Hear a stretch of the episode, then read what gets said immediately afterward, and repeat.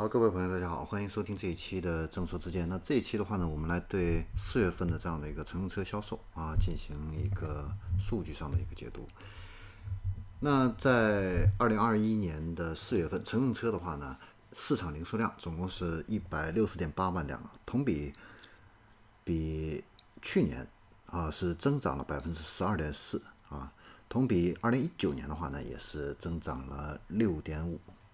那环比的话呢，三月份啊是下降了八点三啊，整体这个数据来说的话呢，对比历年的平均的一个环比的一个增速，相对来说还是比较好的。那今年的话呢，经济呢走势相对来说比较平稳，那逆周期的这个政策的话呢，逐步的一个退出啊，呃，经济呢持续面临基数回升的这样的一个下行压力，但是。制造业的这个出口还是保持一个比较强劲的这样的一个态势，对整个车市呢形成了一个良好的一个基础的一个支撑。但是四月份我们要看到啊，世界的这个疫情反复，尤其是印度那边啊，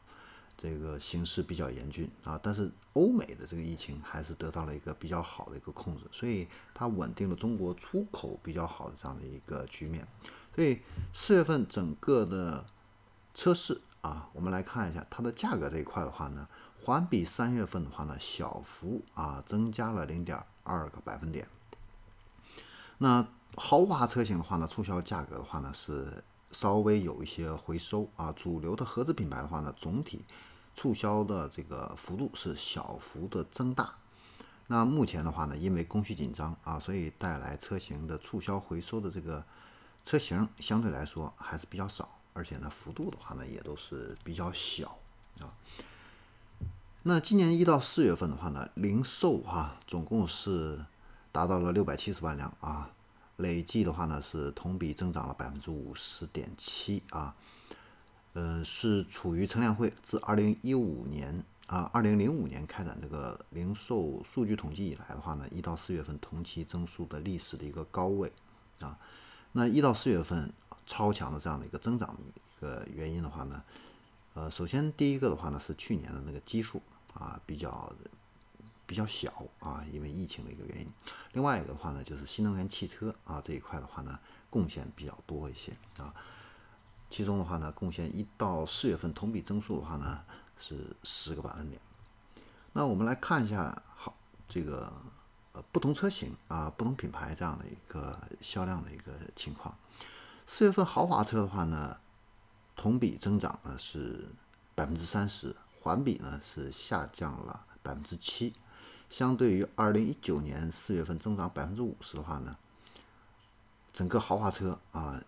应该说还是保持一个比较强势的一个增长局面啊，主要是体现这个消费升级的这样的一个高端换购需求。非常旺盛，那这个呢，跟中国的人口结构其实是有一定的一个关系的啊，因为呃，中国人口出生的一个高峰期是七十年代、八十年代，那这一段时期的这一批人的话呢，现在呢，呃，基本上也都是到了一个高端换购的这样的一个时间点了。啊，所以呢，豪华车卖的比较好啊，跟人口结构有非常大的一个关系。然后我们再来看一下自主品牌，自主品牌的话呢是同比增长了百分之二十四啊，相比豪华车百分之三十的话呢稍微低一些。那环比的话呢是下降了百分之八啊，比豪华车也要多一些啊。那自主品牌的话呢，相对于二零一九年四月增长了百分之五啊，这个批发市场份额百分之四十点五，较同期呢，呃。份额的话呢，增长了百分之八点一啊。那自主品牌里边的话呢，长安、红旗、奇瑞还有广汽埃安啊这几个品牌的话呢，都是高增长的。所以前几天的话呢，我们可以注意到长安汽车的话呢，连着拉了两个涨停，它的股价啊，这个也是因为长安汽车最近确实是卖的比较好一些啊。然后我们再来看一下合资品牌，合资品牌的话呢，呃。同比增长呢是稍微低一些，是百分之二啊。环比的话呢是下降了百分之九啊，比自主品牌的话呢，这个市场份额相对来说是还要有萎缩一些啊。那美系的这个零售的一个份额的话呢，是达到了百分之九点六啊，同比增长了百分之零点六个百分点啊，表现比较好啊。那我们也可以注意到啊，不管是林肯还是有凯迪拉克啊，最近的一个销售确实是呃在不断的攀升啊。那德系这个品牌的话呢，目前现在还是处在一个调整的这样的一个阶段啊。然后我们再来看一下。呃，分呃，按照厂商的这样的一个销售的一个排名前十名啊，我们再来看一下，一汽大众是卖了十五万辆，排名第一。第二名的话呢是上汽通用啊，是十一万辆。第三名的话呢是上汽大众，是卖了十点五万辆。第四名的话呢是东风日产，是十点二万辆。第五名的话呢是长安汽车，是九点八万辆。第六名的话呢是吉利汽车，是九点二万辆。第七名的话呢是。东风本田是八点五万辆，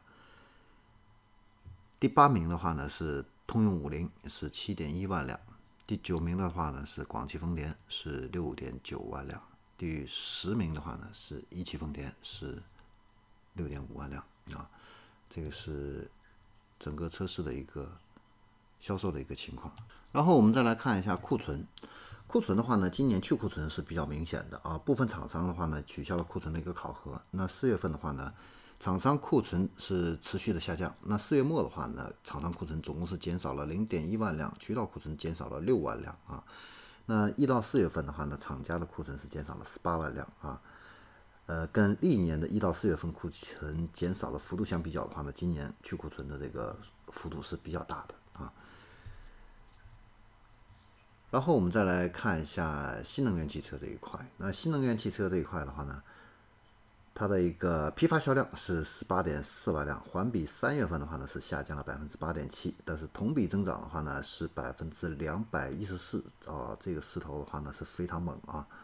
比传统的豪华车百分之三十啊要高出不知道多少倍啊，呈现出一个独立的呃增长的这样的一个好的一个态势。啊，然后呢，其中纯电动这个销量的话呢，同比增长是百分之二百五十八啊。那插电混动的话呢，同比增长是百分之一百。所以说现在纯电动车还是卖的好一些啊。然后呢，电动车的话呢，高低端这个这两端的这个车型销量增增势呢，会比较明显一些啊。其中 A 零零零级啊，这个批发量的话呢是五点二万辆啊，份额达到百分之三十四。那 A 级的话呢，是市场份额它是百分之二十四啊，B 级的话呢是百分之二十六啊，嗯，那 A 零零级就是微型的这个纯电动车，其实主要就是五菱的那个纯电的那个 mini 啊，嗯，那款车确实是卖的天亮啊，天亮的这样的一个数字啊，碾压特斯拉的 Model 三了都已经。所以呢，它的这个份额量是比较大的啊。其次的话呢，就是 B 级车，B 级车的话呢，可以理解啊，因为纯电动汽车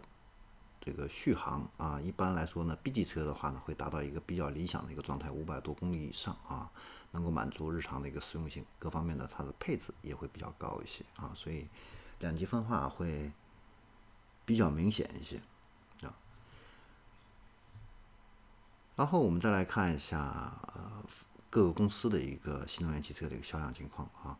上汽和广汽的话呢，新能源车表现的话呢，相对来说是比较强的啊。那批发销量突破万辆的车企的话呢，是上汽通用五菱是三万零六百辆，那特斯拉的话呢是两万五千辆，比亚迪的话呢也是两万五千辆，上汽乘用车的话呢是一万三千辆。然后我们再看一下新能源汽车的一个出口啊，出口是一个爆发性的一个增长。特斯拉呢出口了一万四，上汽乘用车的话呢，新能源车是出口了两千三，爱驰汽车的话呢是出口了三百三十五啊。然后我们再来看一下，呃，蔚来、理想、小鹏、合众还有领跑这些造车新势力啊，他们的一个销量同比呢。表现应该说是也是比较优秀啊。那主流合资品牌中的大众品牌新能源汽车的话呢，是占百分之四十九的这样的一个份额。那 BBA 豪华车企的这个纯电动车的话呢，目前啊是全面量产啊，但是这个产品的接受度啊还有待于大幅度的一个提升啊，也就是说目前市场接受度还不是很高啊。那四月份的话呢，普通的混合动力乘用车的话呢，同比去年的话呢是增长了百分之七十三，环比呢是增长了百分之二，所以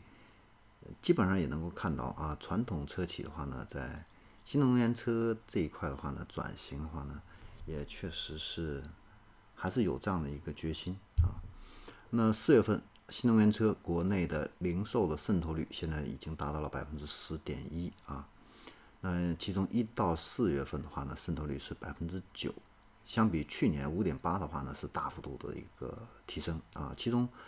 自主品牌的一个渗透率达到百分之二十二，豪华车里边的这个新能源车的话呢，渗透率是百分之七点一，那主流合资品牌的新能源车渗透率就非常低了，只有百分之一点五啊，这个是。